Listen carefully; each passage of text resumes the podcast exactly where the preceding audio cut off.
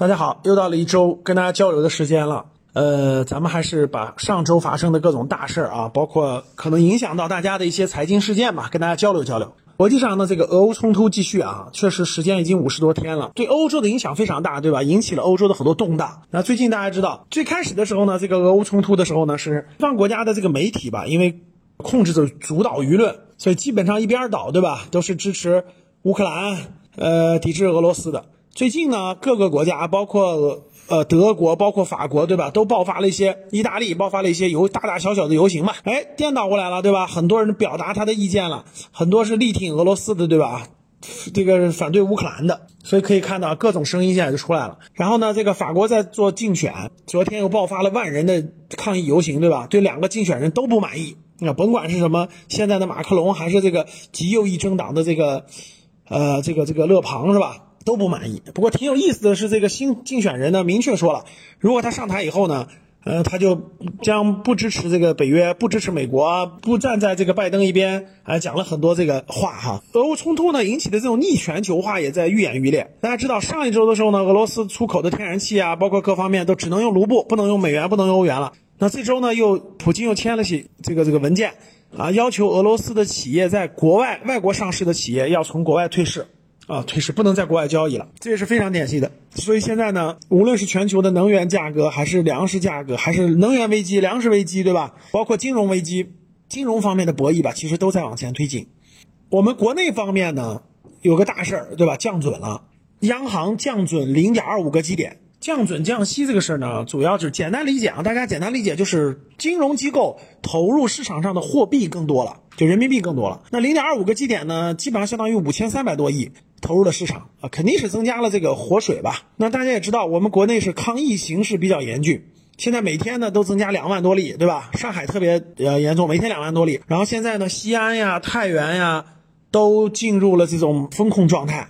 啊，所以各位想想啊，对很多经济的影响，特别是上海封控这么长时间呢，很多汽车整车厂啊都已经发出通知了，在 如果还不行的话，零零部件供应不上了，有可能都停产。所以对这个整个全国甚至全球的供应链都产生了影响。所以这块呢，对我们的经济影响也比较大。管理层也做了各方面的调研，所以这个降准也是跟扶想扶持经济、支持经济的发展是有关系的。另外一个呢，就是国内很多城市都过去限购限贷的门槛都降低了啊，限购限贷门槛都降，放开限购了，有的城市都放开限购了，比如南京啊、宜昌啊，很多城很多城市的某些区都放开限购了，不需要当地户籍都可以购买。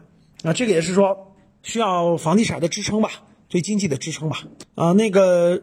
上周我觉得有一个新闻，我觉得是比较有意思的啊，就是北大博士应聘街道的这个城管。那我觉得呢，上周呢这个新闻呢，我在直播课的时候做了重点解读。上周我觉得有两件事儿可以做一个对比啊，一件事呢就是这个北大毕业的博士啊，应聘朝阳街道的一个城管岗位。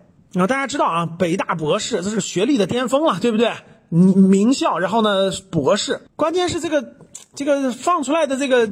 打算录取的人里可不止北大博士可不只有一个人，还有一个人呢，对吧？也应聘的是一些基层岗位，而且呢，这些基层单位的基层编制内的这个公务员也好，或者是编制的事业单位的也好，百分之九十五都是名校的硕士博士啊，这个还是很震惊的，对吧？这件事情呢，我在直播的时候呢，跟粉丝们也做了充分的交流。我觉得吧，我的观点啊，哎，我的观点，我觉得是我们这个应试教育啊，就是如果就是应试教育培养的这个孩子呢，会考试。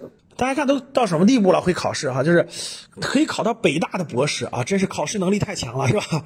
但是呢，其实很多这样的孩子呢，没有第一找不见自己，就找不到自己想要什么，也不知道自己擅长什么，也不知道自己未来的方向什么。第二呢，没志向，就没什么大的志向啊，大的志向、大的抱负、大的理想、大的责任、大的担当没有，自己也不知道自己要啥。那社会舆论对吧？主流，哎，我这个上学没没得上了，对吧？上的顶尖了。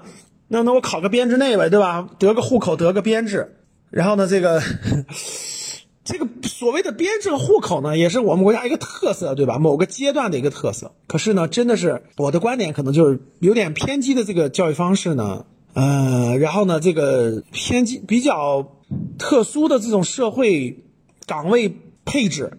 呃，造就了这个人的这个，我觉得人的发展的一定的扭曲。还有一个新闻啊，是北北京的一个中年人，孩子也很小，大概三四岁的一个女孩啊，人家卖了北京的学区房啊，大概卖了一千万，然后呢去泰国生活去了他在泰国呢做点小生意吧。然后一年也能挣个三十来万，反正养家糊口没问题啊，在泰国就是富裕生活了，对吧？然后拿着这笔钱做好配置以后呢，去泰国生活去了，无忧无虑啊。问他为什么呢？他说这个不想走国内的，自己是走国内这个应试教育这条路上来的啊，不想走这么竞争激烈、学习这么压力大的路。也希望孩子换一种生活方式、教育方式成长。哎，我觉得非常可以理解，对吧？那这个我个人是觉得这两个案例放在一块儿，我觉得不知道大家怎么想的。啊，一个是拼尽脑袋，对吧？独木桥啊，艰苦这么多年，对吧？一直上到北大博士，然后呢，最后是没有自己的理想，没有自己的想法，迷失自己的去做个基层的这种城管岗。另外的人就选择了，那既然没有这种路呢，我就选择别的别的教育体系的方式了。其实我我的个人观点，各位啊，我们国家这个教育啊太单一了，真的太单一了，啊，应该更丰富。这也是为什么这么多年，最近这些年大家看到出去留学的人非常多。因为国内太单一了，就这一种教育方式，就是应试教育这么一个路，造成了很多其实不愿意走这个路的人没有别的办法，对吧？少部分人走了什么艺考啊，走了什么就艺术类啊、体育类了，大多数人没办法，被挤到国外去参加国外的考试、国外的学校上学去了，对吧？然后最后还还回国内来发展，所以这块我觉得国家的这个教育这个路线真的应该多元化，真的应该多元化，多种路线、多种方式。啊，有你，你培养科技人才、理工人才、科研人才，对吧？你就应该走这个路。你你那个应该丰富多彩，这个上学这个路也应该更丰富、更多彩。然后允许很多，我觉得一些私立大学，对吧？有更多渠道的招生方式和这个招生途径，培养人才的多角度。我觉得这是这是真真正正的让更多的人成才有出路的一条路。不知道你认同不认同啊？然后另外呢，关于投资方面呢，我觉得总体上吧，还是维持我的观点啊。我觉得呃，能源相关的，因为是毕竟大家看到了呃全球通货膨胀嘛，俄乌冲突，能源方面还是个主力的方向。其他呢，我觉得都没有太大的机会吧。但是陆陆续续的一些高估值、低低估值、高股息的公司陆续也起来了。但是对于大多数人来说，我觉得不要直接。呃，进入资本市场，通过指数基金的方式更好一点，所以我还是建议大家呃养成长期定投指数基金的习惯啊。如果你还不会的话呢，你可以参加一下我的基金课，参加基金课啊。呃，这周主要就聊这些吧，其他的没有了。这周读的书呢是两本书，语的四月份都是围绕教育的啊。我然后我十八到二十号呢要给高级班的学员们分享这两本书的内容，我们一块儿探讨教育的内容。好嘞，主要就是，没有了，咱们下周再见。